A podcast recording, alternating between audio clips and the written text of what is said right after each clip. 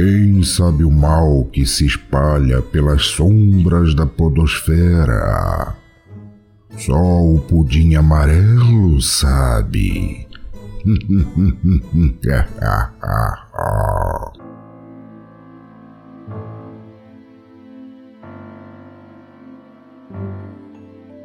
As estrelas finalmente se alinharam e estamos de volta com o Pudim Amarelo. Gostaria apenas de deixar registrado logo aqui no começo que, infelizmente, o lindo e cheiroso do Trabuco não pôde comparecer à gravação de hoje. Mas o Pudim Amarelo é um spin-off do Pudimcast apenas para tratar de temas sobrenaturais. Eu sou a Cintia Pudim e hoje nós vamos desvendar os mistérios de um dos escritores mais influentes de todos os tempos, mas que ainda é um tanto quanto desconhecido pela maioria, Lovecraft. E eu digo que nós vamos desvendar porque eu não vou fazer isso aqui sozinha, não. Hoje eu tô com o Pensador Louco, do Teatro Escuro do Pensador Louco. Hello! E eu tô com o nosso convidado mais que especial, Euler Félix, do Necronome Conversa. Na casa de Rilê, Cutulo morto aguarda sonhando. Olha aí. Eita! Mas antes de entrarmos de cabeça no universo de Lovecraft, eu tenho dois recadinhos para dar para vocês. Eu queria deixar registrado logo que um dos podcasts do Pensador é o Necrofilmicon. E como temos também a Necronome Conversa, hoje vai ter o embate do século no Pudim Amarelo. Oh yeah. O Necronômico, inclusive, vai ser um dos assuntos que nós vamos tratar.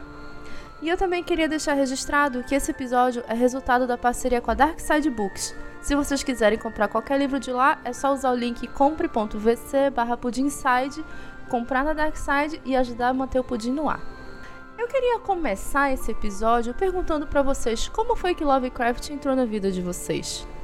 O pensador lia no lançamento, que isso eu já sei.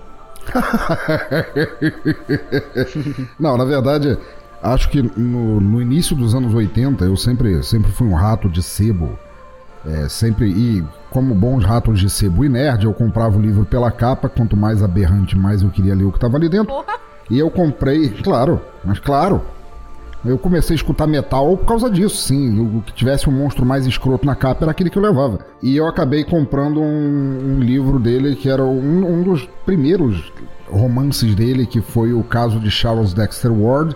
Moleque que eu era naquela época, pré-adolescente, eu achei o livro estranhíssimo, mas pô, ficou na cabeça, eu gostei de ler. Mas eu só vim mesmo a fazer a conexão, não li mais nada dele durante um, um tempão, mas eu vim fazer a conexão quando saiu a saga do Monstro do Pântano pelo Alan Moore, onde ele criou o personagem John Constantine, que ela mergulha fundo no, na temática dos mitos de, de, de Cthulhu e deuses cósmicos e o despertar do mal e males adormecidos e tal, e a partir daí eu já, já virei fã. E tu, Euler? Eu sempre gostei de rock, né? O rock sempre teve presente na minha vida, e o Metallica, né? Que é uma das bandas que eu mais gosto, mas hoje eu, eu sei que é, que é ruim, tá? Não, Como assim? Não precisam me julgar.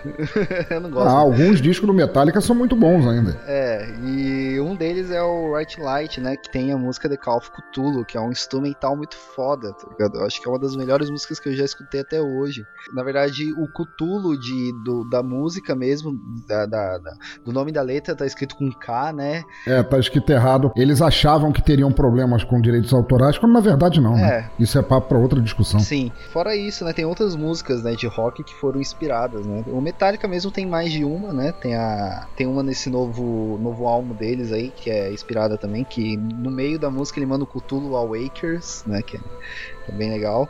E foi assim, quando eu, eu vi lá Cthulhu, aí eu tinha, tinha acabado de comprar um computador, aí eu fui pesquisar a letra e eu caí em Lovecraft. E foi assim que, que eu cheguei a ele. Olha, eu só queria fazer um comentário que eu tava lendo hoje sobre a influência do Lovecraft. Por motivo nenhum, sabe? Eu tava na minha casa e resolvi ler um pouco. Claro, claro. e na verdade, a versão que eu li sobre o Metallica que eles colocaram Catulo justamente para não invocar o. É muito difícil falar. Cutulho, Cutulho. Cada um vai falar de um jeito aqui, gente. Não vamos julgar o amiguinho. Mas eles. Chama, chama de Lulu. Lulu, Tchutchuco, meu Deus do céu. Lovecraft se revirando no túmulo essa hora, ouvindo essas coisas. Deixa a gente começar a xingar ele que ele se revira mais. Esse episódio tá pesado, galera. Mas ouçam até o final que tá muito bom. Mas era justamente que eles não queriam colocar o nome da grafia certa, porque quanto mais você chama, mais forte ele fica, ou algo assim. É interessante, depois pesquise na internet. eu já, eu já li essa teoria, já ouvi essa teoria, não, provavelmente não no mesmo site de você, e o que eu posso dizer assim que quem escreveu ela é definitivamente muito mais nerd do que você, que não tem o menor cabimento daqueles adolescentes drogados do Metallica naquela época terem pensado que isso fosse real, cara. Porra. Eita. Eu achei interessante, eu gostei, da, eu gosto dessa lenda urbana, eu vou passá-la pra frente. Eu tenho uma história meio boba para contar sobre Lovecraft, né? Que eu conheci lá no do ano de 2006. Eu tinha acabado de entrar na universidade, eu estudava psicologia, para quem não sabe. E eu tinha um amigo que era fascinado por Lovecraft. E a gente brincava que o Lovecraft escrevia só para ele, porque ninguém mais conhecia. Em 2006, Amazônia, né? O que, que vocês acham? Ninguém conhecia Lovecraft aqui. Ah, ok. Só que assim, como eu era fim desse brother, eu acabei embarcando na onda dele e comecei a ler Lovecraft.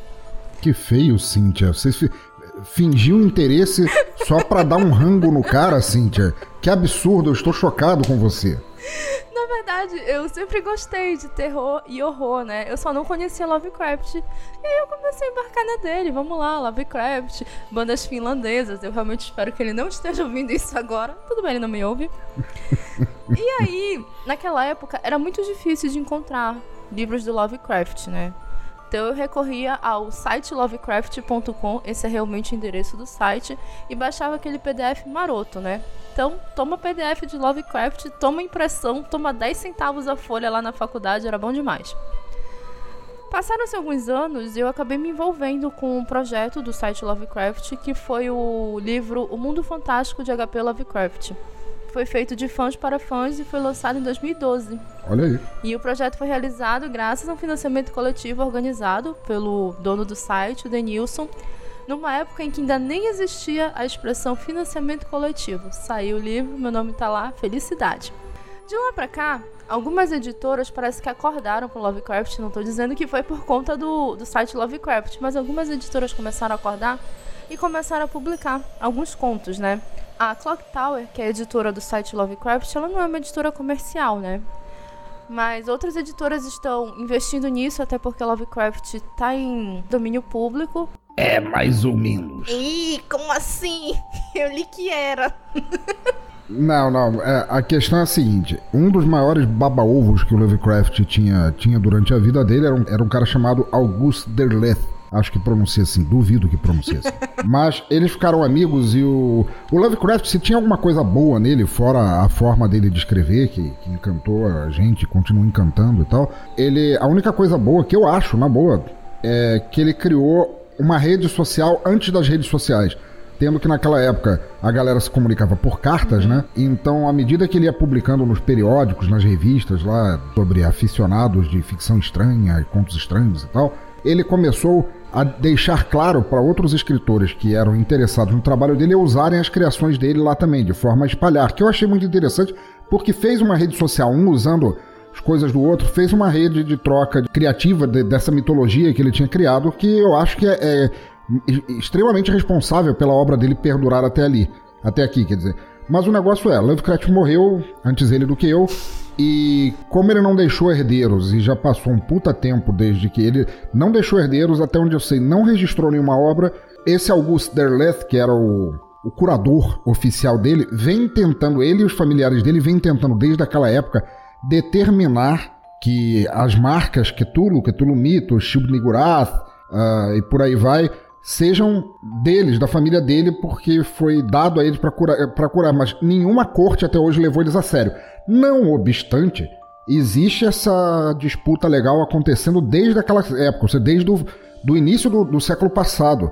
E algumas empresas já tiveram sucesso em registrar o nome Cthulhu. Por exemplo, a, editora que faz o Call of Cthulhu, o, o role-playing game, o RPG, eles conseguiram determinar que nos Estados Unidos nenhuma, nenhum jogo, board game, etc e tal, usa o nome Cthulhu porque é deles. Então, assim, não é que seja em domínio público, é que tem, é, é perigoso, mas é, é detalhe, tem, tem minúcias ali, mas você pode usar o nome dele, você pode até escrever por ele, que muito dificilmente isso vai chegar a uma corte, porque as próprias cortes de direitos autorais dos Estados Unidos, que era o país onde ele nasceu e morreu, não chegaram a uma conclusão sobre isso ainda, mas que tá rolando um negócio ali, tá. Pode falar assim de domínio público, principalmente em relação à publicação dele, né? Uhum. Se você for pegar, tipo, para adaptação, né, a gente vai falar depois dos quadrinhos, mas a Script editora hoje ela tá publicando alguns quadrinhos baseados na obra, né? Então, tipo, a obra dele tá em domínio público, né? Tipo, você pode, qualquer pessoa que tem uma editora pode pegar e publicar, né? Agora, Exato. agora tem, tem essas questões com os nomes, né? Com porque querendo ou não, Cthulhu é um nome que é muito conhecido, né? Então, é, pode ter, por exemplo, esse do jogo aí que é que eles querem só para ele, né? Então não pode ter um jogo. Da mesma maneira, apesar dos textos originais do Lovecraft estarem em domínio público, você não pode pegar textos de editoras brasileiras para republicar como sendo teus. Você Sim. vai ter que se dar o trabalho de você traduzir o material original para usar, porque se te pegarem nessa é creu, cara. Polêmicas, hein? Mas também é uma puta de uma sacanagem o cara fazer isso, né? Pegar o texto dos outros e publicar como se fosse seu, né? Tá, tá certo, tem mais que. Velho, tem, tem gente que faz isso em faculdade. Sim, é. Na verdade, Foda. pra contar uma fofoca aqui, a Clock Tower tá passando por um problema assim. Xiii. Um cara pegou os textos da, da Clock Tower e tá vendendo em algum desses sites como se fosse dele. Olha aí. É, não. Brasil, né, gente? Não posso falar nada. Mas já começamos com polêmicas, né? Assim como o nosso querido Lovecraft, ele era um cara polêmico. Então, vamos falar dele, vamos falar de polêmicas.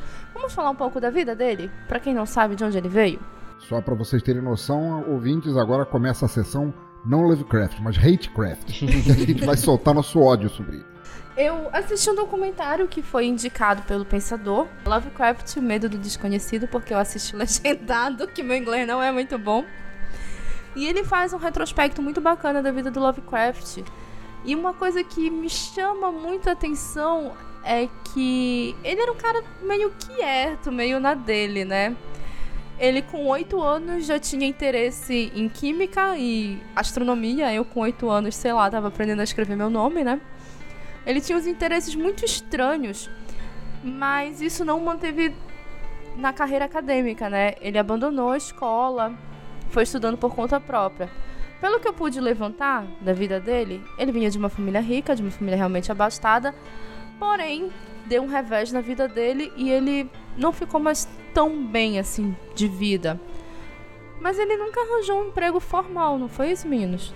Sobre a questão dele ter esses interesses, né, quando era, quando era muito novo, é, é por causa da convivência dele, né? Porque ele não convivia muito com muitas crianças, né? Ele convivia mais com pessoas adultas, né? Então ele acabou tendo que ser um pouco mais recluso em relação a brincadeiras, essas coisas assim, e ter essa vontade de aprender outras coisas, né? Tanto é que isso é, é uma das paixões dele. A própria astrologia, astrologia né, também, é, contos góticos são coisas que ele gostava desde criança e muito disso é por causa da influência do, da, da família dele mesmo, né? E é isso que você falou, né? Ela começou rica, né, por causa de uma herança, ela herdou, né, isso e não soube administrar e perdeu tudo.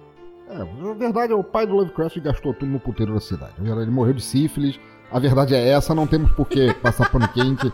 Ele foi pra putaria e pronto. É isso. Gastou tudo lá. E tá errado? Não tá errado, gente. Não, eu faria o mesmo. Eu, inclusive, não, tô brincando, gente. Inclusive estou fazendo agora, né? Inclusive, assim que acabar a gravação, vambora. Mas o Lovecraft, ele chamava o seu próprio princípio literário, uau, seu estilo, de cosmicismo ou horror cósmico, pelo qual a vida é incompreensível ao ser humano e o universo é infinitamente hostil aos seus interesses. Suas obras expressam uma profunda indiferença às crenças e atividades humanas, assim como uma atitude profundamente pessimista e cínica, muitas vezes desafiando os valores do iluminismo, romantismo, do cristianismo e do humanismo. Caralho, tinha mais alguma coisa pra ele desafiar? Não, né? Satanismo. Inclusive, vocês já leram aquele conto O Cão de Caça? Ou ainda não? Não, esse eu não lembro. Também não. O Cão de Caça é um horror à moda antiga, sabe? É um cão fantasmagórico, etc e tal. E nesse conto, o Lovecraft traz uns personagens que demonstram um profundo desrespeito pelo ser humano. Eles violam túmulos e eles admiram o decadentismo, que foi um movimento estético que prega o amoralismo, satanismo, embriaguez e sexualidade exageradas. Tudo que a família tradicional brasileira gosta, não é verdade? Só claro. coisa boa. muitas, muitas das informações que eu consegui levantar mostravam que o Lovecraft era um cara muito reservado, né? Então, eu acho que é até estranho que ele escreva sobre esses tipos de assunto, porque ele não parecia ser uma pessoa que tinha contato direto com isso. O que vocês acham? Ele tirava tudo da cabeça dele? É, eu acho assim que, pelo menos a meu ver, ele não é que ele tirava da cabeça dele, mas sendo ligado em fantasia, astronomia e contos de fada, e histórias de duendes e leprechauns. E... Tá meio xuxa, hein? Não, sério, o, o folclore estadunidense, ele ele aproveitou essa esse jeito dele de viver enclausurado, de não ter contato com outros, para transformar isso. Ele, gente, ele foi criado pela avó. A mãe dele vestia ele com vestidinhos. Ele foi criado mais pela avó depois da morte da mãe dele. E ele não tinha contato com outras crianças. Ele era uma porra de um moleque completamente trancado do mundo. Então tudo era muito assustador para ele. O mundo sendo assustador para ele, fora de, da Nova Inglaterra, fora de Providence, fora de Rhode Island, que era o lugar onde, um dos lugares que ele conhecia, tudo era muito amedrontador, porque ele era porra de um virgão. E era mesmo. Então ele projetava esses medos dele do desconhecido, o medo do, do, de tudo que não era ele, que não era a segurança do cercadinho dele, dessa forma fantasiosa nos livros. Eu acho que para mim isso é bem claro. Pensador, então o Lovecraft era um incel antes do incel? Olha, é bem possível. Afinal de contas, ele, ele, tinha uma parsola bem grande de misoginia, né? Sim. O racismo era uma parada bem mais exacerbada, mas ele era misógino pra cacete. Pra caralho. Misoginia, xenofobia, racismo. Gente boa pra caralho. É o típico brasileiro. É, opa. Opa! É... mas fiquei preocupada. Ô, Cíntia, você comentou desse conto aí, mas tem outro do Lovecraft que eu gosto pra caramba, que é Os Gatos de Ultar. Já leram? Eu acho que faz já, um tempo já, que eu li. Esse é um conto que eu acho sensacional, que eu acho que ele tem a maior lição de vida assim que, que um, um conto poderia ter, que é se você maltrata animal, você tem que se fuder. É, Concordo plenamente. É, um, é, é de uma cidadezinha assim, né, que tá lá, é, e aí, tipo, tem os gatos lá, e toda vez que um gato some, eles imaginam, eles sabem que é dois, dois velhos da cidade que mata gato, né? E em determinado momento eles matam um gato de uma pessoa, de uma criança, né? Aí na, na descrição da criança tem todo o racismo no Lovecraft, né? Toda a questão de, ah, uma criança negra, tal, não sei o que, não sei o que lá. E quando eles pegam ele, é, esse gatinho, essa criança faz uma, uma prece pro céu né? E depois disso, a, os gatos vão ficam em volta da casa, né? O Lovecraft vai, vai descrevendo isso que está em volta da casa e os gatos comem, a, o, comem realmente matam esses dois velhos, né? E dá tipo para você ver a, a, o que o Lovecraft está cagando literalmente pro, pro ser humano, né? Tipo é, é só comida de gato. Da mesma maneira, eu acho que esses trabalhos a esmo deles, assim, dele que não eram é, fundamentados em horror cósmico, etc e tal, eram muito inspirados por um escritor que também inspirou um outro cara bem famoso, que é o Robert W. Chambers, fez o Rei de Amarelo, Sim. que era o Ambrose Bierce. O Ambrose Bierce ele era um repórter investigativo e escritor. Para vocês terem ideia, ele desapareceu. Até hoje não encontraram o corpo dele. Ele é tipo o menino Carlinhos dos Estados Unidos. Ele desapareceu cobrindo a Revolução de Pancho Villa no México. Mas ele tinha uma predileção fantástica, assim, por escrever contos do estranho, do sobrenatural, não obstante várias vezes escrevendo sobre justamente esse lance de animais raivosos, da inutilidade da sociedade humana. Inclusive, o, o conto do Lovecraft, A Cor que Veio do Espaço, que é um conto, um dos contos bem famosos dele, sobre uma, uma família e uma cidade que ficam reféns de uma cor que caiu no poço deles e impregnou toda a água e a família começa a ficar é, mortificada, meio zumbificada, uma coisa fica com hábitos muito estranhos, com fungos nascendo no corpo deles. E era muito inspirado no, no conto do Ambrose Bierce, que se eu não me engano se chama A Coisa, que era o, o conto sobre um monstro que não é que ele fosse invisível, apenas ele era de uma cor que não era captada pela íris humana e portanto ninguém conseguia vê-lo. Aposto que era amarelo, hein? Olha aí. é, só, só uma coisa que a cor que é do espaço vai ser feito pelo estrelado, né? Pelo grande Nicolas Cage, né? É, eu, eu ainda Deus. quero é. acreditar Meu que isso é Deus. é zoeira, é meme, é... Não, não é, não é. Possível, não é, não, cara. já... já... Já rodou alguns festivais, já, pelo que eu fui sabendo.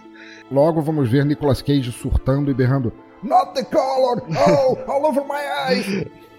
Vai, é, vai ser. Vai... a forma que o Lovecraft escreve é, é só dele, é única, né? Eu acho que ele ficou mais é, proeminente como, como referência para isso, porque ele se deu ao trabalho de catalogar isso, de fazer uma espécie de bestiário cósmico, assim, dando.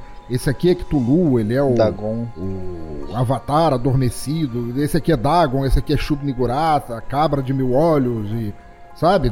Tem todos os. Esse aqui é Yog Sothoth. Ele fez, ele, a, ele catalogou, ele nomeou uh, todo esse panteão cósmico do, de horror Sim. que ele criou. Inclusive, né, eu me refiro à mitologia Lovecraftiana, mas parece que tem umas divisões, né? Tem a mitologia de Cthulhu, mas tem mais outras, não é? Vocês sacam disso melhor do que eu? O Lovecraft ele escreveu muitos desses contos assim, né, que tipo, o que faz, o que ele usava para sobreviver era vender esses contos para revistas, né? Então você acha separada várias, vários textinhos, vários contos pequenos em, em, vários lugares assim que citam o Cthulhu ou alguns acontecimentos, né?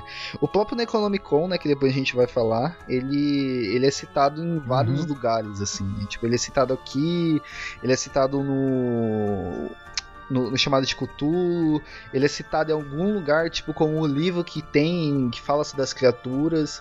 Então, tipo, é, é, é, realmente bem separado, assim, bem... Quando alguém vai organizar um livro do Lovecraft, tem bastante dor de cabeça por causa disso, né? Sim, sim, verdade. Mas antes da gente realmente mergulhar nos escritos dele, vamos falar um pouco de racismo. Racismo e xenofobia nas obras de Lovecraft. É essa hora que vocês disparam a xingar, gente. É bom que a gente já assusta o ouvinte logo no começo, né? É, tipo. bota, bota um barulhinho de, de faca sendo afiada aí no fundo, assim. Tipo. Então, muitas das obras dele têm um conteúdo racista e um conteúdo de xenofobia, né? E nem sempre vem de forma branda ou nas entrelinhas, né? Tem alguns contos que deixam isso bem explícito. Algumas dessas histórias incluem o caso de Charles Dexter Ward, que o pensador já falou, A Sombra de Innsmouth, The Street e Horror at Red Hook. Alguma coisa assim. Que o pensador também já falou. Isso. Mas tem um conto específico que eu queria destacar aqui para vocês, que foi um dos que eu li essa semana, né? Que ele virou filme e que traz esse racismo e a xenofobia de uma forma assim grotesca, espetacular. Que é o Herbert West Reanimator. Vocês já leram? Já, já li, já vi o filme. Gosto muito dos dois, apesar do da, da, estupidez do racismo. É, esse eu só vi o filme, não li o conto ainda. Então, eu separei aqui uma passagem do texto que ele descreve um homem machucado como abre aspas, um negro grotesco, parecido com um gorila, com braços anormalmente longos, que não podia evitar de chamar de patas. Fecha aspas.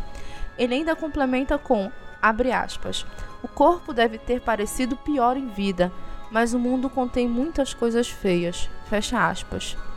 Ainda sobre esse conto, eu queria ressaltar que um dos protagonistas, que é um médico, super inteligente, intelectual, etc e tal, é um sujeito louro, de olhos muito azuis, bastante astuto, mas que no decorrer do conto ele acaba caindo em decadência por conta de suas tentativas de reanimar os mortos. Mas assim, é tão chocante ler isso que eu tive que parar, beber uma água e depois voltar. Cara, pensador, tu que leste, tu Notaste isso?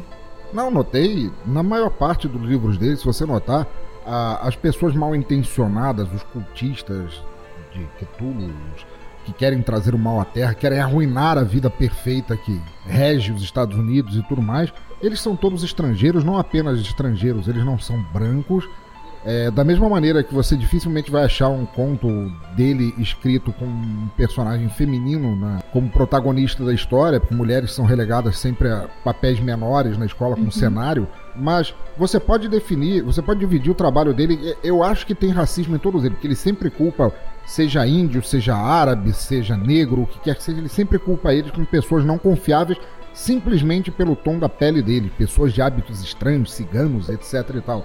E tem aqueles livros em que ele se torna praticamente panfletário. O próprio Horror em Red Hook, que eu falei, pô, pensem bem, ele foi, ele foi para Nova York, que era a cidade, ainda é possivelmente a cidade mais progressista dos Estados Unidos, ele se casou com uma mulher que praticamente eles não se encostavam, ela no máximo define ele como um amante adequado, que basicamente é o que dizer, esse cara não, não encosta a mão em mim, eu até, tô, até gosto disso. E, e ele tentava conseguir emprego, não conseguia, e ele via que os imigrantes é, lá em, em Red Hook, que era um distrito de, da cidade de Nova York, eles tinham todo o trabalho, né? Eu até brinquei com a Cintia antes da gravação, aquela história de, ah, esses caras vêm aí, roubam nossos empregos, comem nossas mulheres e tal. E eles dedicam uma parte do conto a, a praticamente te vender a ideia para quem para nós leitores de que pessoas negras são ruins simplesmente por serem o que são. E eu acho isso um crime inafiançável. Então assim, é um conto dele, o conto não é ruim, é um dos mais famosos dele, mas assim, apesar disso, eu não consigo ler aquilo sem, sem parecer, sabe que ultrapassou o limite da, da xenofobia e da escrita, porque ele parece estar tá te vendendo aquele ideal. E aí já se torna um livro mais perigoso. Né? Eu, eu não li o, esse conto que vocês estão falando, né, do Reanimator, eu assisti o filme só, mas é, é, isso, todos os contos dele, todas as coisas dele tem, tem essa, não só a xenofobia, como o racismo muito velado, né? Eu costumo falar que o Lovecraft ele era um ótimo escritor e uma pessoa de merda, né? Porque o, o conto dele, o, do, os, os, textos dele são tipo de, de merda mesmo, né? Tipo, são, cara, é, é, é, chega, chega a ser realmente o mesmo nível de o tanto que ele é bom, o tanto que ele é de merda, assim, sabe? Uhum. E, por exemplo, chamada de Cthulhu, é, ele tem racismo lá, né? Tipo, quem quer invocar o Cthulhu são os negros, mas ao mesmo tempo tem uma um ódio aos noruegueses, né? Ele, quando ele fala dos noruegueses, ele fala, nossa, sim. aqueles homens altos. É tipo Ashtar, quase, né? Tipo, é altos, fortes e, e bonitos e loiros, né? Eu, Leo, vamos chegar num consenso aqui, cara. Eu, você, sim. Vamos, vamos deixar de, de meias palavras aqui. Ele, tá, ele tava tão enfiado no armário assim, ele tava tão enfiado no armário, sabe? Ele era tão assexuado. Tamanho era seu desprezo pelo sexo feminino, assim. Eu falei pra Cintia, se você nesse documentário que é o Fear of the Unknown, aparece várias fotos que ele tirou ao longo da vida e você vê que se ele tá no meio da galera ou se ele tá do lado de alguma mulher ou alguma coisa assim, ele tá sempre com um semblante assim rígido, sério, sabe? É, eu até falei pra Cintia, com a bunda tão apertada que não passa um neutrino por aquele cu. Mas quando ele tá do lado de algum homem, ele se solta, fica relaxadão, abre o sorrisão. E aliás, ele tinha um sorriso horrível, cara de banana, ele tem a cara de bidê do cacete. Mas na verdade, eu acho que é, a criação dele, é, criado pela, primeiro pela avó, depois foi morar com duas tias, as tias devem ter alcançado o nirvana de terem aturado aquela peste, todos os seus preconceitos, puta que pariu. Mas eu acho que ele tava muito no armário, assim. Ele, ele odiava tudo e todos, talvez por não poder se soltar. Mas, porra, isso resvalava muito na, na obra dele, sabe? É, e, e, isso também tem aquela questão do, do que a gente estava também discutindo antes, né? É, isso tudo aqui que a gente está falando é para não passar pano, né, cara? Porque é ridículo, eu, eu, eu acho ridículo aquele discurso de, ah, ele é um homem do seu tempo. Não é, cara, não é. Se tinha uma não. pessoa naquela época que não era racista, ele não tem motivo nenhum para ser racista. E da mesma, da mesma maneira, voltando a falar, vários outros escritores, entre eles o Robert E. Howard, que se tornou um grande amigo dele, infelizmente acabou se, se suicidando, era um, um cara que sofria de depressão profunda, ainda mais depois que a mãe morreu ele não era racista, tanto que ele criou o Conan, Conan o Cimério, o Homem da Pele de Bronze, sabe? Que, que claramente não era branco e era o herói das histórias dele. E ele se ressentia muito desse racismo tão exacerbado do Lovecraft. E, e, era do mesmo tempo que ele.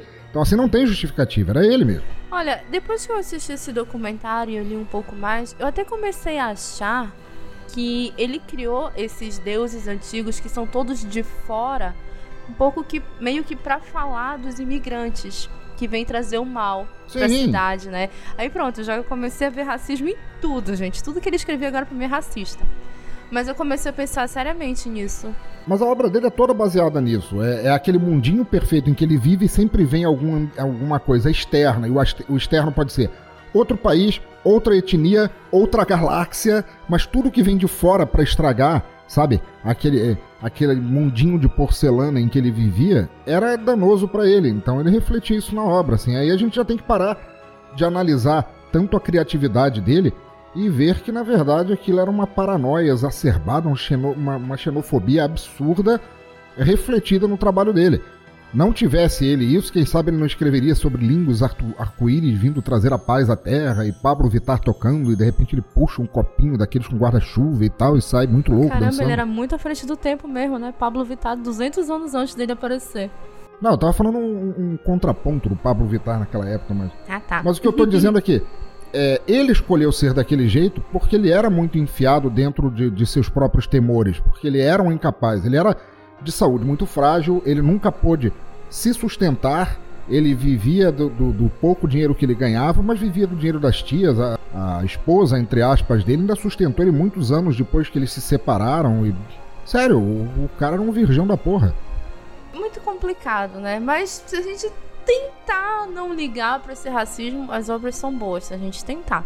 Inclusive, eu queria conversar com vocês justamente sobre os principais trabalhos dele. Lovecraft é muito conhecido por seus contos envolvendo seres monstruosos e histórias antigas, grimórios e localidades fictícias da Nova Inglaterra. E ele criava um ambiente em que a qualquer momento algo completamente surreal poderia acontecer. Só tem um porém. Em muitos desses contos, as coisas não acontecem do nada, sabe? Os personagens costumam ter uma fascinação mórbida por tudo que é estranho e demoníaco, e por conta disso acabam encontrando a loucura ou a morte. Na maioria das vezes, os dois. É o famoso se tivesse em casa, não estava acontecendo isso. Mas se vocês forem contar, são vários, vários, vários contos que os caras estão pedindo assim para morrer, sabe? Tipo, olha, bem ali tem um cara que violava túmulos e tem uma lenda muito louca contando sobre ele. Bora lá violar o túmulo dele. Porra, Olha, encontraram aqui uma estátua de barro que tem umas inscrições estranhas que mata pessoas. Bora lá investigar a estátua. Vou decifrar essas inscrições e entoá-las em voz alta numa sexta-feira de lua cheia, porque não vai acontecer nada de errado, né? Lógico, né? Porra, os caras estão assim procurando, né? É, mas é, é aquilo que a gente brinca no sobre filmes de terror, né? Não, não vai ter filme de terror se não tiver decisão ruim, né? Pois é. Não, mas tem, tem outra outra estirpe de contos que ele faz, assim, que eu acho que são até os mais, os mais engraçados, é que se você pegar, ele é bem escrito e tal, você, claro, você filtra essa babaquice, racismo, misoginia, xenofobia, etc e tal, o conto é legal, mas se vocês prestarem atenção, em muitos desses contos não acontece porra nenhuma. Na história inteira não acontece Essa nada. descrição. O cara começa com medo. É, mas o cara começa com medo porque ele descobriu uma coisa, como você mesma falou, Cintia, ele descobriu uma coisa que é, morbidamente o interessou, aquilo gerou algum efeito que ele não vê, mas ele está encolhido no quartinho dele, no canto, assim, morrendo de medo que de alguma coisa que vai acontecer, que, que em muitos contos não acontece, e, e, isso não tira o fato dele ir enlouquecendo aos poucos e na, no final da história ele se transformar numa porra de um lunático, Fetang, Fetang, Cthulhu, Relie e e etc e tal, simplesmente pela pura paranoia e cagaço do que pode acontecer que não acontece na história. Eu acho muito engraçado porque eu acho que são as histórias que mais definem ele. É, é sempre engraçado que a maior parte dos contos é em primeira pessoa, né? O narrador tá lá contando: Olha, eu vi esse negócio demoníaco, fui lá investigar e, cara, isso foi desgraça pra minha vida. Porque agora os monstros estão vindo me pegar e tal. E geralmente tu termina assim, porra, tipo, cara enlouqueceu, o cara se matou, aconteceu alguma merda. Mas o cara tá sempre muito ciente de que ele fez merda e que vai acontecer alguma coisa com ele. É repetitivo, é, é repetitivo. Mas eu acho que o Lovecraft ganha muito na descrição das coisas. Tem gente que acha que é um estilo chato, não é um estilo fácil. Ele coloca muitos adjetivos, muitas coisas assim repetitivas mas que são justamente para te dar aquela sensação de estranheza, né? Sim. Eu, pelo contrário, eu gosto, porque vamos lá, se a gente pega o Lovecraft, a, a forma que ele escreve em primeira pessoa e relatos. Primeira coisa que, que, que eu tenho em mente é que aquilo aquilo aconteceu, aquilo vai acontecer. Ele só tá narrando uma coisa que já aconteceu. Então o mal ele é inevitável, né? Ele, ele não, não há o que ele coloque ali que vai conseguir evitar o, o, o de ruim que aconteceu. E a forma como ele narra, né, não sei para vocês, mas para mim me aproxima o do narrador, né? E, e me aproxima da, da tama toda, me aproxima de tudo isso. Então é uma coisa que eu gosto no Lovecraft, né? Tanto é que um dos meus livros favoritos do Stephen King é uma homenagem dele ao Lovecraft, que é o Revival, que é muito bom. Cara, muito legal, mas, mas olha que interessante. É, esse jeito dele, principalmente a tendência de escrever em primeira pessoa, é ao mesmo tempo como você disse, dá todo um aspecto jornalístico, né, documental. Você está vendo o destino de uma pessoa que escreveu todo o seu infortúnio num diário para você. Mas ao mesmo tempo, e tem uma parte desse documentário que é maravilhoso, que é o Neil Gaiman que fala sobre isso, que uma das formas mais fáceis que você, você tem de zoar o estilo de, de, de escrita do Lovecraft é justamente por essa tendência que ele tem de escrever na primeira pessoa e continuar escrevendo durante a história, sabe? Então, por exemplo, muitas histórias do Lovecraft, isso é o Neil Gaiman que fala lá no documentário, eu recomendo muito que vocês vejam esse documentário, que é muito legal, tá inteirinho no YouTube, que ele fala assim, o cara tá escrevendo e ele escreve, ó oh, Deus, eles estão subindo a escada. Posso ouvir os tentáculos infernais raspando na porta, se esgueirando por dentro da fechadura. Corre, né, velho? Oh, meu Deus, que tulo, Ftang, estou ficando. Ah, Shub Nugurat chegou, ponto, é, reticências, acabou a história ali. Ou seja, o cara não é tão documental que o cara não para de escrever. É que nem aqueles filmes de found footage que o cara continua filmando mesmo sendo comido pelo bicho, sabe? fica um pouco pueril isso, ele não perceberem, porra, filho da puta, ninguém ia Você morreu, velho, não tem por que você escrever, né? É, aí, aí que, por exemplo, a gente vê o avanço, né, que... Bom, vocês já leram Stephen King em algum momento da vida de vocês? Eu adoro. Foi aí que eu uhum. comecei a ler terror, na verdade. Foi com Stephen King. É, tem um conto dele que se chama Jerusalém Slot, já viram? Já. Já. Então, né, tem, tem esse mesmo esquema, né, de narração, mas quando ele morre, morreu, não tem mais nada. Ele, tipo, ele, ele some, né, e aí para a narração dele. E aí começa a narração de outra pessoa que tá lendo a carta, né. Acho que a Cristina ele fez isso também, né, no, início, no início ele é em primeira pessoa e depois muda Sim. no meio do livro, né. É, cara, é, é, você vê que avança, né, tipo, a, a forma de, de, escrita, né. E o King, mais só vem a gente fala, né, das influências que o Lovecraft tem, mas o King ele bebe muito do Lovecraft, né. É, nesse documentário, se não me falha a memória, o Neil Gaiman fala que o, o narrador termina em reticências e itálico na maior parte dos contos. É, pois é. Desculpa. Mas eu separei uma fala do Gaiman justamente sobre o tipo de escrita do Lovecraft, que é o seguinte: abre aspas. Quem lê Lovecraft pela primeira vez tem que aprender a lê-lo, não é um estilo moderno nem despojado. Fecha aspas. É muito marcado por um arcaísmo, por umas palavras que a gente não usa no dia a dia. E isso eu tô falando em português, em inglês deve ser muito pior no original. O cara deve ler assim com o dicionário do lado, sabe? Dicionário do século passado, para entender o que, que tá acontecendo na história. É, tem um. É, é, muito legal que ele fala isso. E, e, tem uma parte. Você vai deixar o, o documentário nos links aí para quem quiser assistir, Cíntia? É, tem uma parte que o Neil Gaiman, Neil Gaiman cara, é, é, é, muito engraçado que ele, ele mesmo para tirar, tirar onda com as pessoas, ele é um gentleman, né? Pra, pra, pra zoar com o trabalho do cara. Que ele fala assim, então ele pegava palavras assim, pouco conhecidas, e ele usava num conto várias vezes aquela palavra para dizer, olha como eu sou rebuscado Prolixo, e tal. né, cara? Eu sei como eu sou... É isso, exatamente. e aí ele fala, ele fala uma parte que é bem engraçada. Assim, você abre um livro dele e tá escrito na cidade de Dunwich a lua portentosa, é, totalmente cheia, lançava suas sombras sepulcrais sobre a cidade onde um grupo batráquio infernal se criava. Já começa a dormir, né? Não, e aí ele fala assim: o que ele tá querendo dizer, na verdade, é que a lua tava cheia na cidade de Danwich, onde o povo era uma porra de um misto de humano com sapo. é muito legal isso. Só que é, com palavras rebuscadas, né? É. Exatamente. Pra mim isso dá sono, né? Agora, eu só queria, eu só queria é, voltar uma coisa rapidinho que, que o Euler falou, que eu acho fantástica. Quando você falou da, da, que isso eu acho que é puramente genial dele, assim, que é puramente criatividade dele, que eu acho que ninguém tinha usado ou, ou tentado essa técnica de escrita, que é justamente quanto às descrições, que é uma das coisas que eu mais gosto. Por exemplo, é, o, o Lovecraft ele baseou grande parte da obra dele numa das ele explicou isso numa, no, no, primeiro parágrafo, se eu não me engano, do, do chamado de Cthulhu, que ele fala assim que a melhor coisa da alma humana é a sua capacidade de não poder concatenar coisas uhum. infinitamente maiores que ela, que a mente se desliga depois de um tempo e tal. Então, assim, o que eu acho mais legal quando o Lovecraft ele descreve as criaturas que ele mesmo criou, Cthulhu, Yog-Sothoth, os fungos de Yugath e por aí vai, que ele nunca consegue descrever exatamente. Então, ele descreve Cthulhu mais ou menos assim, que eu estou puxando de memória, mas que ele diz assim: se eu disser para vocês que Cthulhu é um misto de um polvo com um dinossauro gigante, asas de dragão, ainda assim não se aproximaria do que ele é, mesmo tendo essas características. Então, assim, ele descrevia sem descrever, porque ele estava tentando justamente passar a ideia de uma coisa que era indescritível, pelo menos na inocência da cabeça dele e do mundo naquela época, né?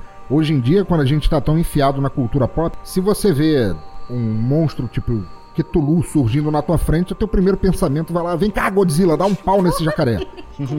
não só você não, não tem coisas para descrever, mas uma das uma da, do, dos pontos chaves do horror cósmico é porque é algo tão grande, tão grande que a compreensão humana realmente não consegue ver aquilo, né? A gente é pequeno demais só para ver.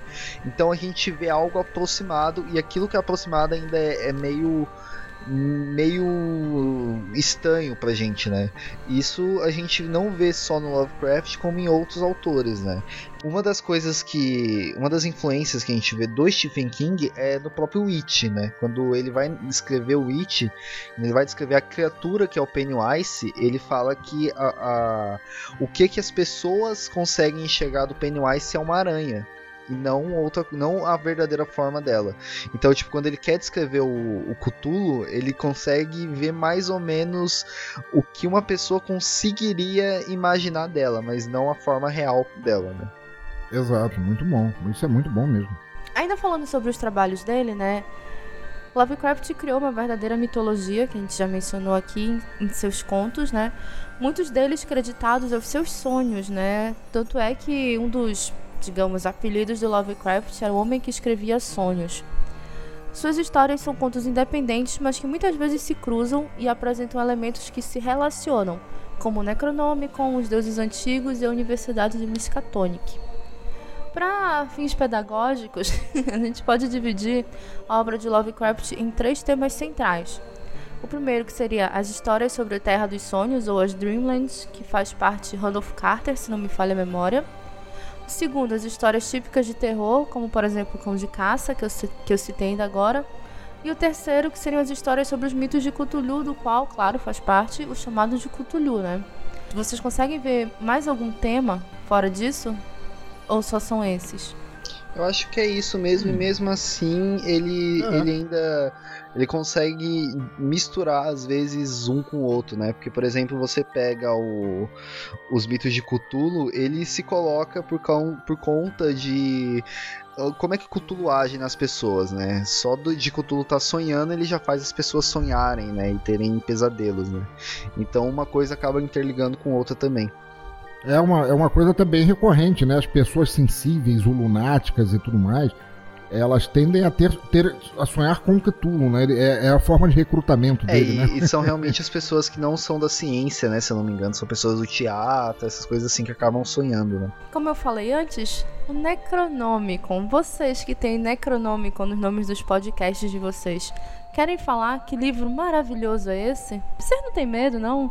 De invocar os mortos com esses nomes? Ó, eu, eu, só queria começar porque muita gente fala que leu o Necronomicon, mas ele não existe, né?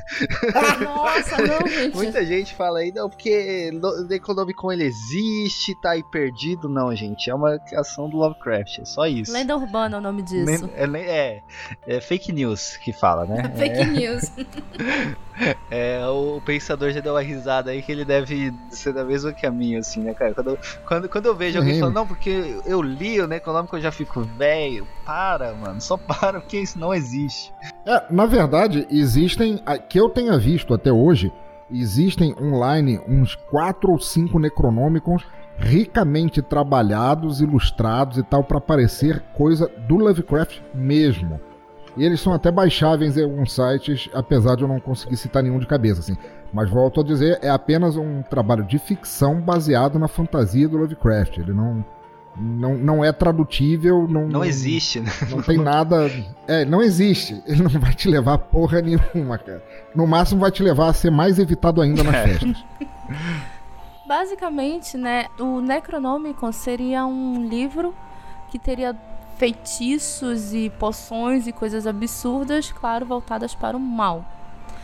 Mas pelo que eu andei lendo, pesquisando e assistindo o documentário, né, tipo, um belo dia, Lovecraft escreve, fala sobre o Necronomicon e ele começa a recorrer a esse livro como se ele realmente existisse. Mas outros autores do círculo de amigos dele e autores conhecidos começam a usar também a história como se eles praticamente fossem criando esse livro. Então, às vezes, aparece um pedaço aqui, um pedaço ali, e tem gente realmente que bate o pé e diz que o Necronomicon existe.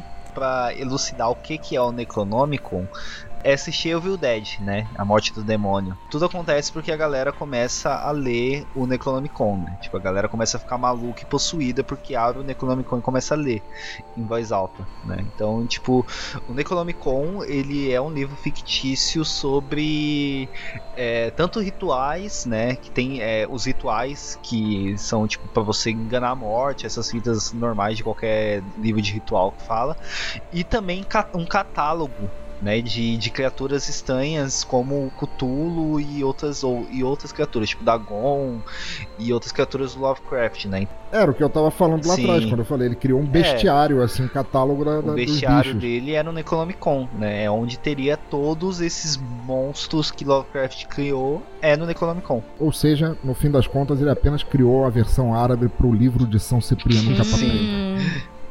Até hoje a gente ainda encontra muitas coisas relacionadas ao Necronômico, autores atuais ainda escrevem sobre ele, sempre colocam uma coisinha lá nas suas histórias e realmente faz parecer que o livro existe. Mas não, gente, ele não existe. Inclusive, se vocês jogarem pela internet, deve existir um texto. Deve existir, não. Existe um texto chamado A História do Necronomicon. Não confiem nele, é tudo mentira. a gente falou tão mal do Lovecraft e tal, e e para aqueles que não forem iniciados de gostar, parece que a gente está falando para vocês não lerem. Não, leiam, leiam. Ele era um babaca, mas ele escrevia umas coisas interessantes. E, porra, mal ou bem, ele influenciou todo um mundo de escritores, mesmo fora daquele ambiente de eh, histórias de horror, histórias de ficção e tudo mais. Porra, Fernando Pessoa, o maior poeta da língua de Portugal, da língua portuguesa de Portugal, era fã do, do, do Lovecraft. Jorge Luiz Borges o maior escritor da Argentina, que viveu do Brasil, um dos imortais da literatura mundial, escreveu um conto inspirado em Lovecraft, em homenagem a Lovecraft, chamado Os Demônios. Então, para vocês terem ideia do nível, ele não, não influenciou só aquele teu primo estranho que vive ali colecionando melecas num jarro de, num jarro de, de, deixa ali na sala, não. Ele influenciou a gente pra cacete, porque era um negócio criativo pra época. Ele, ele inventou um estilo literário, por assim é, dizer. A gente, a gente tá falando para você ler ele mas é para você achar ele um merda. Pode ler, mas acha ele, ele um merda. como pessoa, ele como pessoa. Importante. Exatamente. É. Ele, ele como escritor muito bom, mas é para você ler ele assim e falar, puta, esse cara escreve bem, mas era uma bosta, né, velho, de pessoa. É isso. Vai ler, que é bom, mas é uma bosta. Mas é bom. Eu queria fazer um comentário aqui sobre o Necronomicon, né? Alguns poemas, digamos assim, deles existem aí na, na própria literatura do Lovecraft, né? Mas na cultura pop, quem é fã de Iron Maiden talvez saiba do que eu vou falar. Na capa do Live After Death, né, que é um ao vivo do um ao vivo da banda Iron Maiden, o Ed está saindo da sua sepultura e atrás na lápide está escrito: "Não está morto que pode jazer em estranhos éons, até a morte pode morrer", que é justamente uma frase do Necronomicon, né, uma frase de Lovecraft. Cíntia também é cultura, tá bom? Ainda que inútil, é cultura. É nada, pô, era uma ideia legal. Quando eu comecei a ler sobre Lovecraft e eu encontrei essa citação né, na internet, nos cantos estranhos que eu andava por aí quando eu era adolescente, cara, eu saí correndo para pegar o, o, meu CD e ver se realmente estava na capa, porque eu não acreditei. Eu, gente, como eu nunca ouvi falar desse cara, ele é tão famoso. Fiquei me sentindo mal depois disso. 80 anos após a morte, Lovecraft está vivíssimo na cultura pop, apesar de ter passado a vida desenvolvendo seres e universos fantásticos que não atraíam tantos fãs à época, né? Assim como Tolkien, ele criou sua própria mitologia com deuses e entidades ancestrais. Seu terror cósmico, onde o bem e o mal independem de karma e moralidade, influenciou e ainda influencia muitos livros, filmes, bandas e jogos. Para citar por altos, eu acho que vocês devem conhecer melhor do que eu, temos Evil Dead, Reanimator e os zumbis de Jorge Romero. Temos músicas do Metallica, Black Sabbath e a capa do disco Live After Death que eu falei ainda agora. Dentre os jogos influenciados por seus contos, podemos citar Alone in the Dark, Asilo Arkham e, claro, o chamado de Cthulhu, que, por sinal, apesar de ter gráficos horrorosos, é muito bom. Os exemplos de adaptações e inspirações são incontáveis, a ponto de Lovecraftiano ser considerado um estilo. E aí, meninos, eu deixo com vocês para falar dessas influências. Cinema. Quem sabe falar mais? Bom, eu queria já citar, né? Porque assim, dentro do terror tem muitos diretores bons, mas o meu favorito é o John Carpenter, não sei qual que é o do Pensador, mas eu amo sim. Maravilhoso. Para mexer com Lovecraft, eu acho o melhor, sem dúvida. É, é, eu acho que é empatado a ele com o Stuart, Stuart Sim. Gordon, né? E o John Carpenter tem o meu filme favorito, que é o Nas Profundezas da Loucura, né, cara? Que é um. Cara, pra quem quer ver, tipo, uma, uma puta de uma homenagem e uma obra Lovecraftiana, é esse. Não sei se o pensador já tá, tá de cabeça aí lembrando qual que é, mas é muito bom. Você. Não, sim, sim. Só, só vou te corrigir pro pessoal não procurar errado. Não é nas ah, profundezas da loucura, nas montanhas da loucura. Isso. E, cara, é muito legal, porque ele é, ele é ao mesmo tempo um, um filme extremamente Lovecraft e ele é um, um filme de metalinguagem. Quer dizer, o, o, é um filme de um, de um cara que procura um escritor desaparecido e a obra do cara trazia os deuses cósmicos que se reflete num filme que a gente está assistindo com o personagem. Então é uma metalinguagem, assim, do, do universo do Lovecraft muito legal. Porra, muito legal. Eu gosto muito desse filme. Sim, é muito bom. E aí no final ainda quando tem a, a, aquela parte em que tá tipo ele escrevendo e começa a cortar as a, as páginas assim, eu, acho eu achei um puta do filme, cara, um dos filmes que eu mais gosto. Pô, muito bom, muito bom, muito bom. Não sei se é, se é o, o, meu favorito, mas eu acho que ele tá empatadinho com o filme do Stuart Gordon, que eu acho que também é uma das melhores transposições de, de Lovecraft pro, pro cinema, que foi o o From Beyond, né? O do Além. Não sei se você já viu esse, Euler. Do Além eu, eu lembro de ter assistido, mas eu não tô com ele vivo na minha cabeça, que eu não consegui rever. É muito legal. Foi o filme que o Stuart Gordon fez depois de ter feito o Reanimator, do, do sucesso que o filme fez. É muito legal, é muito Lovecraft Sim. aquilo. É, o, o, Reanimator mesmo é um clássico, né, que tem dele, né, que, que, todo mundo quando fala de Lovecraft no cinema cita o Reanimator, né. Tem dois filmes que, que, eu, que eu queria, que são dois filmes bem bem ímpares sobre Lovecraft que eu gostaria muito de, de convidar vocês que estão aqui, caso não tenham, não tenham assistido, e os ouvintes para conhecer dois filmes que pegaram essa essa loucura toda da, do, do, imaginário do Lovecraft e, e levaram para outros caminhos ao mesmo tempo um pouco engraçados, mas muito interessantes. Um é o Cast a Deadly Spell, veio para o Brasil como Feitiço Mortal em 91, que é uma comédia de detetive. Olha só a loucura. Passado nos anos no, nos anos 40, num mundo em que todas as criaturas e feitiços e tudo mais do Lovecraft existiam. Então, assim, as pessoas sequer andavam armadas na rua porque elas podiam usar feitiços, elas podiam usar deuses cósmicos. E é um filme muito legal. É com a Julianne Moore.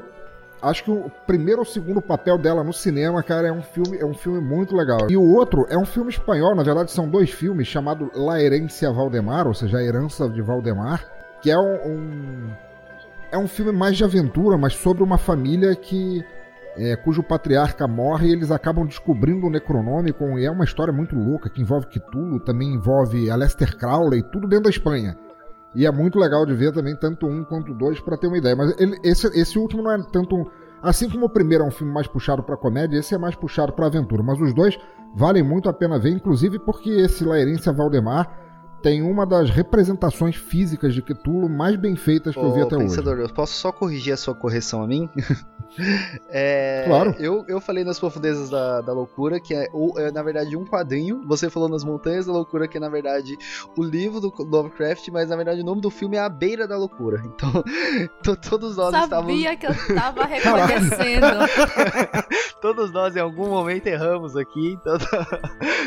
é, eu falei o nome do quadrinho, você falou o nome do, do, do conto e Gente ninguém falou o nome do filme. Então é isso. O pior de tudo é que eu tava reconhecendo a história porque eu assisti esse filme, só que como vocês falaram um nome completamente aleatório, eu fiquei na minha. Eu pensei, deve ser uma história muito comum, né? É um dos livros do, do Lovecraft que é muito bom. É. E eu, por isso que eu falei, não, pô, Nas Montanhas da Loucura é outra. Eu coloquei aqui John Carpenter's filme, aí eu aqui, ó, a beira da loucura, cara. Ó, erramos, todo mundo. Pode escrever. Não vou nem cortar, vou deixar assim mesmo. Mas, cara. É, ótimo. Mas é muito legal, cara. Eu acho que é um dos melhores, assim, é muito, muito, muito bom mesmo. É, e é, e é, e é na mesma forma de narração do, do Lovecraft, né? Uma coisa aconteceu. Agora vamos entender o que, que aconteceu até chegar ali.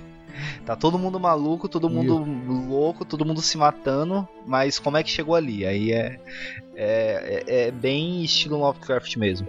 Ô, ô Euler, me, me fala uma coisa, você que também curte muito John Carpenter, não é muito Lovecraft também aquele filme dele, é, Lord of Darkness, o Prince of Darkness, que é tipo um, um horror cósmico que vem através da ciência infecta uma universidade? Já viu esse filme?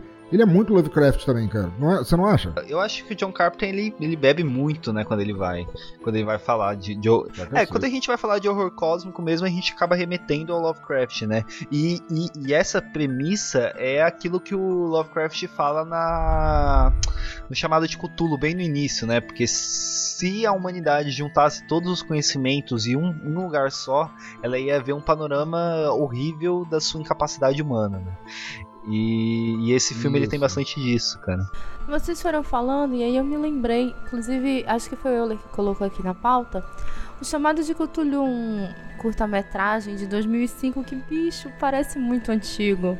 Sim, a, a, primeira vez que eu assisti ele, eu pensei que era um filme antigaço, mas na real ele é de 2005 e feito preto e branco, né? É, eu, te, eu tenho o DVD desse, ele foi feito pela Lovecraft Historical Society, foi bancado por eles.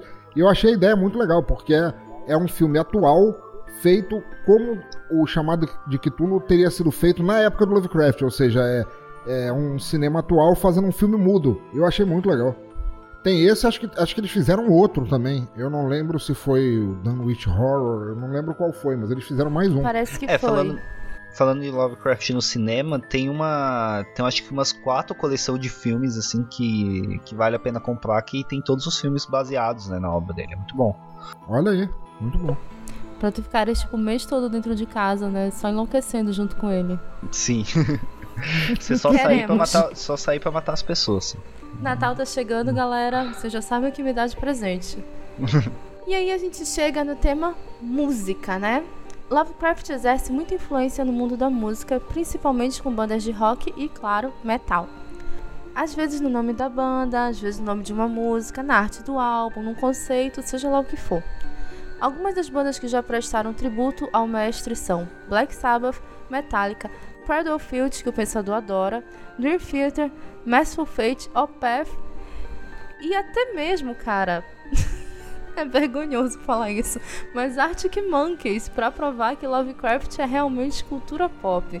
Só que eu achei meio bosta a música que eles fizeram, que tipo, só começa assim, ah, você aí com seu Lovecraft, seu Edgar Allan Poe, e aí a música continua. Mas tudo bem, eu ouvi. Só pra é... não dizer que não falei de Lovecraft, né? o último álbum do Metallica, né, o Hardwire, eu acho que é assim que se fala, não lembro. Ele tem uma música chamada Dream No More que a, a, a, música inteira é sobre Cthulhu, assim. É, ela começa tipo ele dorme no mar negro esperando, mentira sonhando na morte, e aí tem uma hora que ele fala que Cthulhu awakers, Cthulhu acorda, né? É a Muito influência beleza. que ele... Muito bom. Se vocês quiserem um negócio assim para dar aquele climão assim, seja para você ler um livro e tudo mais, tem uma banda de dark wave norte-americana chamada Nox Arcana, não sei se você já conhece, mas cada álbum deles é baseado num num tema sombrio, assim. Eles têm um álbum Shadow of the Raven, que é baseado no poema do Corvo do Edgar Allan Poe. E eles têm dois ou três álbuns baseados em Lovecraft. Um, um dos mais legais, eles têm um álbum chamado Necronomicon, com trechos lidos do, do livro durante o álbum, que o Nox Arcana não tem músicas cantadas, né? É só instrumental, é só música para dar aquele mood sinistro. E o, o, o álbum Necro, Necronômico é muito bom. Mas e quadrinhos? Vocês já leram algum quadrinho baseado na obra de Lovecraft? Eu vi que de vez em quando sai um financiamento coletivo brasileiro de alguém criando uma adaptação em cima de Lovecraft. Vocês já leram algum? Já. É... Posso fazer um jabazinho meu mesmo? Vou Eles... pensar, talvez eu corte depois. Brincadeira, pode falar. Se você. Eu acho que o episódio 19 do meu podcast. É, tô falando de dois quadrinhos brasileiros da Script, que é o Nas Profundezas da Loucura, que é o, o, o nome do filme que eu tinha citado sem querer. E, e outro, né, que são releituras do, do Dagon, do Lovecraft, que saiu pela Script Editora. E é muito bom, cara. É, é bem legal você ver essas, essas releituras hoje em dia, né? E a própria Script mesmo tá fazendo um, um financiamento do chamado de Cthulhu é, desenhado pelo Salvador Sans, né, cara? Quem gosta de, de quadrinho de terror conhece ele, sabe que é, é muito foda, cara. E tem também o, o Providence do Alan Moore, que é bem legal também, que saiu pela Panini aqui, caro pra caramba, mas vale a pena.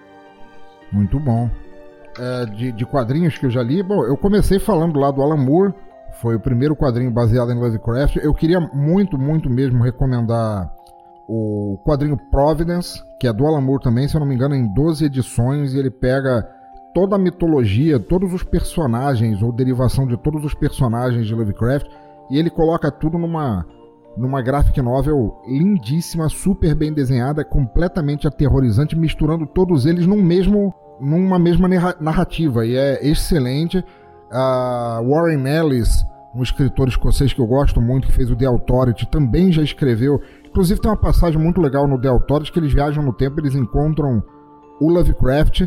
Tá havendo uma invasão de deuses cósmicos na cidade, é claro, porque Por não? Quê, né? E eles encontram o Lovecraft, por que não? E é muito engraçado como ele, ele registra a passagem do Lovecraft, porque ele dá uma cutucada justamente no racismo do Lovecraft porque é o Lovecraft que entra em contato com eles, eles vão e quando eles entram na casa do Lovecraft, eles falam: ah, minhas tias estão aterrorizadas com isso. As mulheres estão todas histéricas. Eu precisava de homens para falar e mostrar o que eu tô mostrando. Hum. Aí ele abre, ele abre um armário e tá cheio de daqueles fungos de Yugoth que eles nasciam de ovos, não os ovos escuros e tudo mais. E os caras do Authority perguntam mas que porra é essa? Ele fala, você não sabe? Isso aqui são ovos de crioulo, eles nascem daí. Ou seja, foi uma forma do Warren Ellis de criticar justamente o racismo da pessoa Lovecraft. É um quadrinho é, legal pra caralho. Ellis fez muita coisa foda, né? Tipo, tanto esse quanto o Planetary dele, que é, pô, sensacional. Planetary Planetary é só amor, uma das coisas melhores escritas Sim, da minha melhor, vida. O melhor quadrinho que eu já li na minha vida. Assim, se eu só pudesse ler um, um, quadrinho na minha vida inteira, eu liria Planetary. É uma aspas necessária, porque o Warren Ellis é o amor da minha vida também, em termos de quadrinho. Do Alan Moore também tem o Necronomicon, né? Que é, só, é esse o nome mesmo do quadrinho que é muito bbom. Que também, que também sim, saiu sim. na Panini aqui, caro pra caramba, mas vale a pena porque é legal. Eu, eu acho que é o, o Necronomicon e o. Meu Deus, como é? The Graveyard que é o que vem antes do Necronômico, assim, o personagem do, do é, The Yard, porra, não tô lembrando o nome certo agora, mas foi uma série curta, acho que tem quatro, quatro revistas só, que levam o personagem que era um policial investigando a enlouquecer, é claro, e isso é que abre pro Necronômico em si. Eu li o Necronômico também, é muito bom. É, eu acho que de quadrinho, assim, as melhores coisas é do Alan Moore, né? Que tipo de quadrinho mesmo. As melhores coisas que existem no quadrinho é do Alan Moore. E eu acho que essas, essas obras novas que andam saindo aí no, no financiamento coletivo, no Catarse aí, eu acho que são uma boa pedida para você conhecer o Lovecraft também, se você não conhece. Quanto, quanto se você quiser ter uma releitura do, do quadrinho, assim, eu acho muito bom. A gente já deu uma volta pelas artes e aí a gente volta pra literatura. Quem foi que Lovecraft se inspirou e inspira até hoje, vocês sabem? Porra, gente pra caralho. Sim. Só entre os que a gente falou aqui, o, o Euler do, do, do Stephen King, eu falando sobre Jorge Luiz Borges, Fernando Pessoa, porra, ele influenciou Clive Barker, ele influenciou uh, Grant Morrison, porra, ele influenciou gente pra caralho, cara.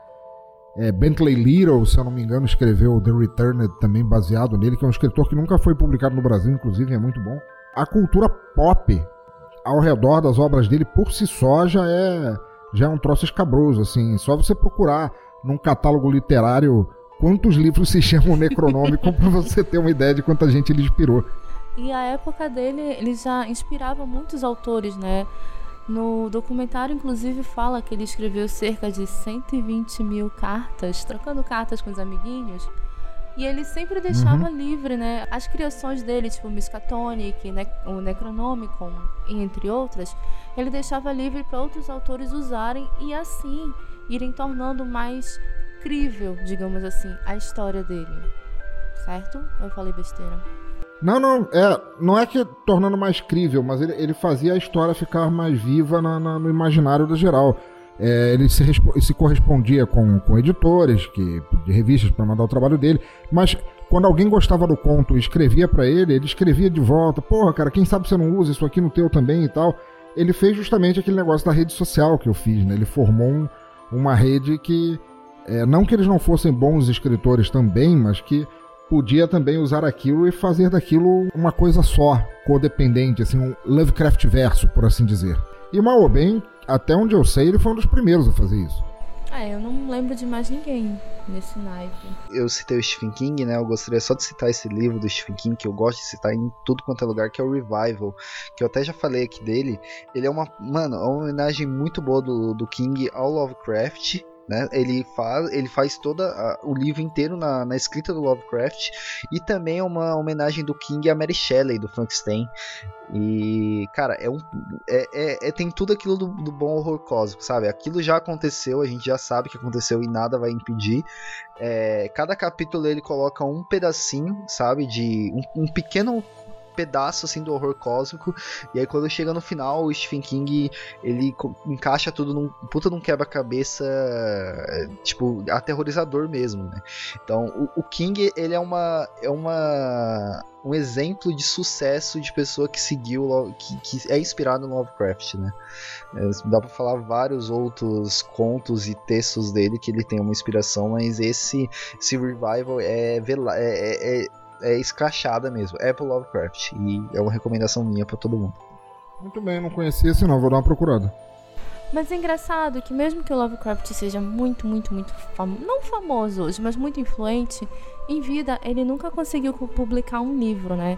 Ele só vivia publicando em revistinhas pulp, digamos assim. Ele publicava na Weird hum. Tales, né, e na Amazing Stories. E assim, de vez em quando o conto ia, não passava. Aí ele fazia o que? Ele guardava um pouquinho o conto, depois mandava de novo, dizendo que já tinha modificado, não modificava porra nenhuma, e o conto saía.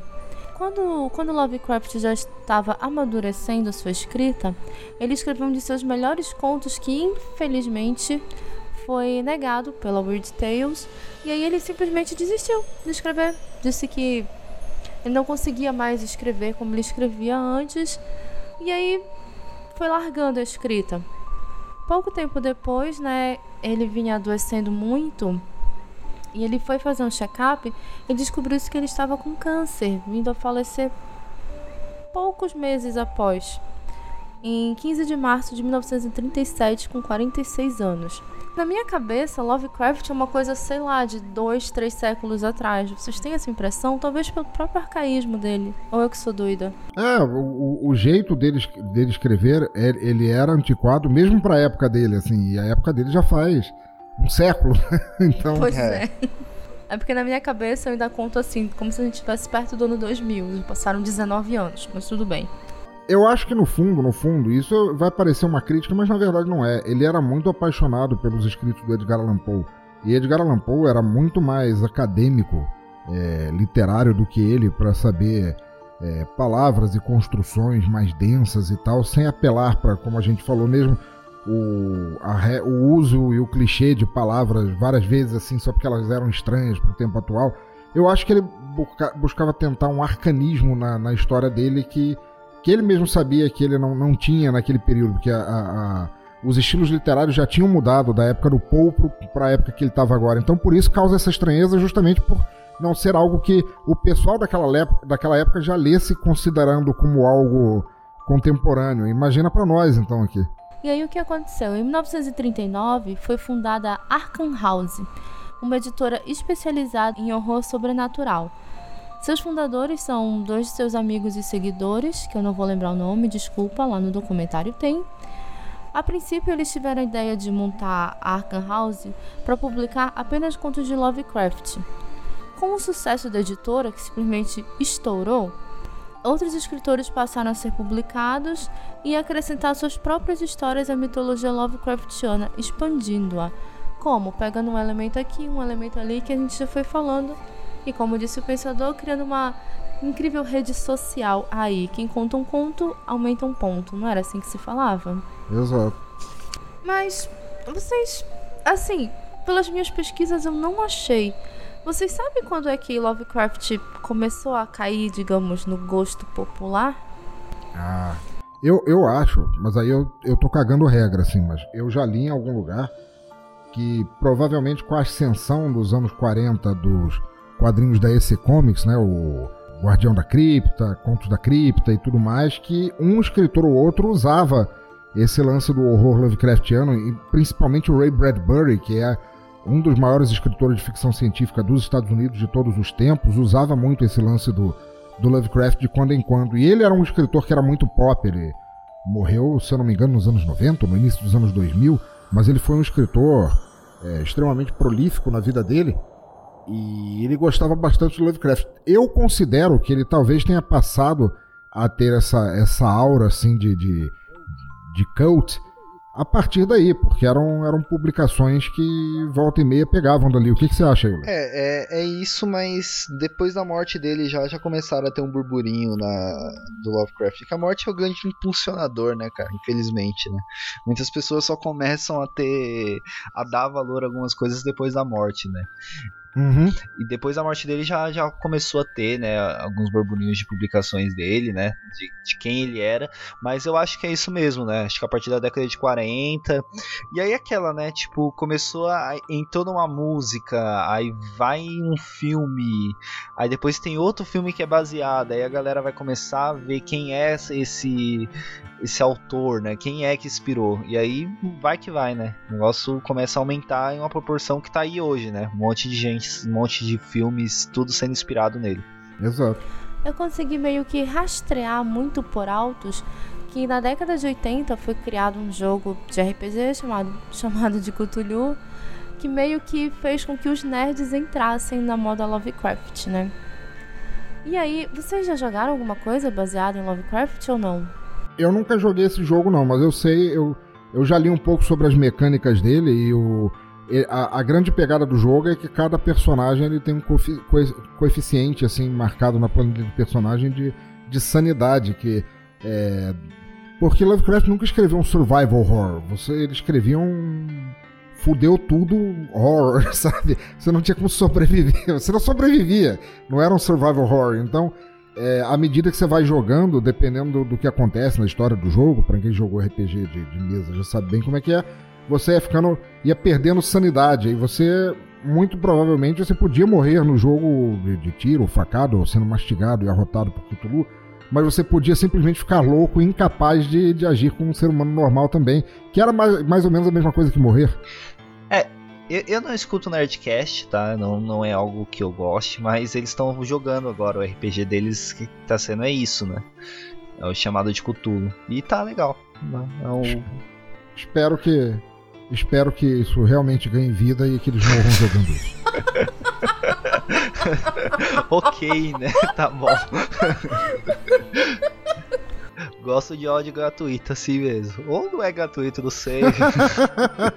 não sei qual é a história por trás desse ódio aí. Então. É. Não, é só não gosto do, do Nerdcast. Não é nem eles como pessoas, é só como podcasters mesmo como pessoas, não odeio, não odeio nenhum deles, não tem nada não, contra é o que eu falei, deles. Eu não, eu não escuto, não é um podcast que eu escuto assim, né? É, é porque de, de RPG é bom, né? O, o, os Nerdcasts de RPG. Os, é, os outros são questionáveis, né? Pra mim, assim. Eu não gosto. Mas os de RPG deles são bem legais e o que eles estão jogando agora, o chamado de Cthulhu, tá legal pra caramba. Vale a pena aí. Pra quem não jogou, não tem amigo para jogar RPG, vale a pena ir lá escutar. E também tem no, no YouTube, tem muita gente jogando também. Olha, eu acho que vale mais a pena montar um grupo online para jogar do que ficar ouvindo outra pessoa jogar, né? Minha opinião. Desculpa. É, para quem curte o sistema GUPS também, eles têm um, um RPG chamado Cthulhu Punk, que é punks com acesso a, a, feitiços e deuses ancestrais cósmicos povoando as cidades atuais e tal. É bem interessante. Eu, na verdade, joguei um RPG baseado. Era uma mistura de Lovecraft com Stephen King, ou seja, não podia sair nada de bom, né? E chegava uma hora que a gente perdia o personagem, não tinha jeito, a gente só tinha que tentar se manter mais tempo no jogo, são ou vivo, um dos dois. Mas eu também perdi meu personagem, infelizmente. Mas a regra era perder os pontos, perde a ficha, adeus, se quiser faz um outro aí, mas vê quem fica mais tempo. Para quem gosta de Lovecraft, eu recomendo muito procurar os jogos de RPG deles, chamar os amiguinhos e tal, me chamar, que eu tô procurando uma mesa tem dois ou três anos, ainda não encontrei. Para quem não tem amigos, tem vários jogos, tipo eu, tem vários jogos de videogame. eu tô jogando o. Caramba, Eu acho que o nome é justamente chamado de Cthulhu. Tem um jogo. Cara, é um jogo antigo, eu mencionei ele aqui mais cedo. É o Call of Cthulhu? Não vou lembrar. Acho que sim. Foi o que você mencionou, Ai, sim. Não vou lembrar se é esse. É um, ele já é um pouco antigo. Que é feioso e tal, mas ele consegue juntar várias histórias do Lovecraft e você se sente no mundo dele. Então, começa com uma pegada meio Dagon, passa pra Innsmouth, se eu não me engano, é meio que fazendo um passeio pelas histórias dele. Eu vou lembrar o nome e vou colocar aqui no post. Quem quiser tem na Steam, baratinho, horrível, feio pra caramba, mas é, o jogo é legal. Eu, Leito, nunca jogaste nada baseado nas obras do Lovecraft? Online, videogame, RPG, nada? Eu sempre fui muito ruim de jogar videogame, cara. Nunca fui de gostar muito. Então, hum, eu provavelmente devo ter jogado alguma coisa ou outra, mas não vem na minha memória. Desculpa. Se joguei, mas perdi, então pronto. Bem, vocês têm mais alguma consideração a fazer sobre Lovecraft? Só gostaria de falar que ele é uma pessoa de merda de novo, que eu acho que foi pouco que a gente falou. Era um nerdão, assim, ele escreveu algumas coisas muito interessantes. Vol- Volto a dizer, o que fizeram com os escritos dele ficaram às vezes mais interessantes do que a obra dele em si. Mas é legal, ele é, ele é diferente, de um jeito talvez um pouco pueril, mas é, é engraçado você pensar nisso. E é cativante, assim. Tem vários, vários livros dele que eu já li mais de uma vez, assim, porque eles são cativantes. E tem outros que são simplesmente chatos, assim, realmente. Não é, que, não é porque ele era bom que ele era bom em tudo que ele fazia, né? Mas, mas leiam sim, é legal, é interessante você ver. Nem que seja para entender as piadas nerds do- do- dos teus amigos que falam coisas sobre Cthulhu e tal, você não tem ideia de que merda eles estão falando. Nem que seja para entender as referências, leiam que vale a pena, é legal? É, só, só pra deixar aí de indicação, né? O próprio chamado de Cthulhu é muito bom, né? Nas Montanhas da Loucura é muito legal. É um sussurro nas, na escuridão, eu acho que é esse o nome, né? É, não sei se é na escuridão ou nas trevas. É, sim, sim. é, é bom sim. também. Os Gatos de Ultar, que eu amo de paixão, assim, acho muito bom. Acho que esses aí dá pra você já, já pegar algumas coisas que vai ser legal, assim, de, você- de você ler, assim, do, do Lovecraft. Tem, tem muita coisa boa, mas também tem, né, que nem o Pensador falou, né, tem, tem coisa que dá pra você, não, não precisa você perder tempo lendo isso. E assistam os filmes, né, tanto John Carpenter quanto leia Stephen King, que, que é bom também. Só um comentário sobre tem coisas que você não precisa ler. O grande problema é que tu só notas isso lá no final do conto do Lovecraft, cara. É, Eu vejo muito Lovecraft assim, ou o conto é muito bom ou é uma merda. O problema é que tu só consegue descobrir isso no final. Aí ou tu ficas feliz ou tu te arrependes. É E olha que eu gosto do cara, mas realmente tem uns contos meio merda. Desculpa falar.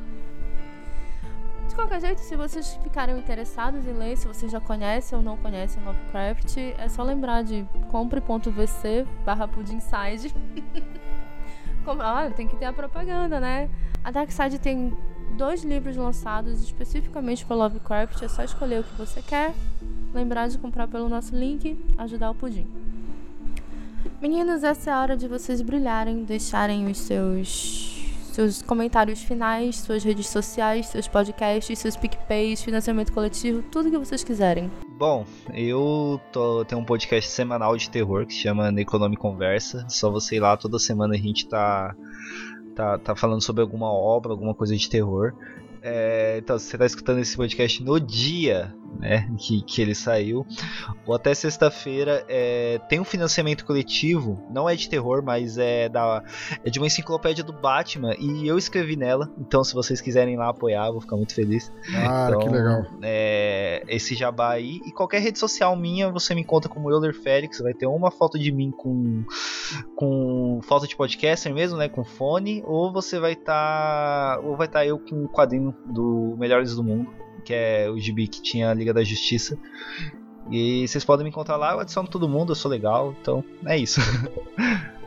Eu cometo o teatro escuro do Pensador Louco, vocês encontram isso em bladobladoblado.pensadorlouco.com com episódios falando sobre bandas e artistas que talvez vocês nunca tenham escutado, audiodramas de contos, às vezes de terror, de, de a- escritores e escritoras em ascensão no Brasil, sobre filmes que talvez você nunca tenha visto e que podem te perturbar tanto quanto um conto do Lovecraft, e demais loucuras por aí. Vocês me encontram como Pensador Louco em qualquer lugar. Se vocês não encontrarem, é porque não sou eu, é algum farsante maldito tentando comer o meu cérebro. E vejo vocês lá. Posso só fazer o jabá que eu esqueci de novo? É, eu escrevo sobre terror também em dois lugares. Um que é no blog do meu podcast mesmo, que é o Necronome Conversa. É, escrevo também no lugar nenhum.net do Vulto, que já apareceu por aqui, né? É, grande, grande Vulto. Vulto. E também escrevo sobre terror, né? Sobre cinema em geral, mas principalmente em terror lá no Cinetop. Então, eu sou o blogueirinho do terror. Em qualquer lugar que tem terror, eu tô lá. Gostamos. Para vocês ficarem por dentro do Pudimcast, é só ficar de olho no site pudimcast.com.br ou no Facebook Pudimcast ou no nosso canal de divulgação do Telegram, que é t.me barra pudimcast. O Pudimcast tem um grupo para conversa, que é o Pudim Chat, e também vale lembrar que o Pudimcast tem um financiamento coletivo pelo PicPay com 5 opções de planos que vão de 5 a 50 reais. É só conferir no picpay.me barra pudimcast escolher aquela que agrada, cabe no bolso e ó, ajudar a gente. Se por acaso você não quiser assinar um plano, você pode simplesmente fazer contribuições avulsas pelo picpay.me barra Pudim, que por acaso sou eu.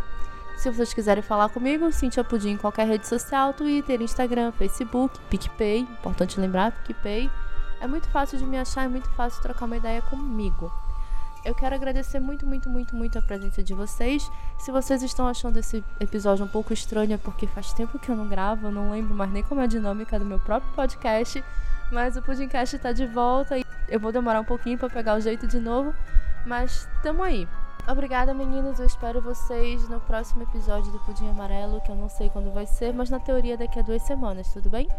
Opa, estamos aí, só chamar. Aqui que eu tô aí. Até mais, gente. Em duas semanas estamos de volta. Beijo, beijo, tchau, tchau. Vocês podem dar tchau, tá, gente? Tchau. Tchau. O tchau do Euler foi o tchau mais desanimado que eu já ouvi na vida. é hora de dar tchau, né? Tipo que nem o Teletubbies.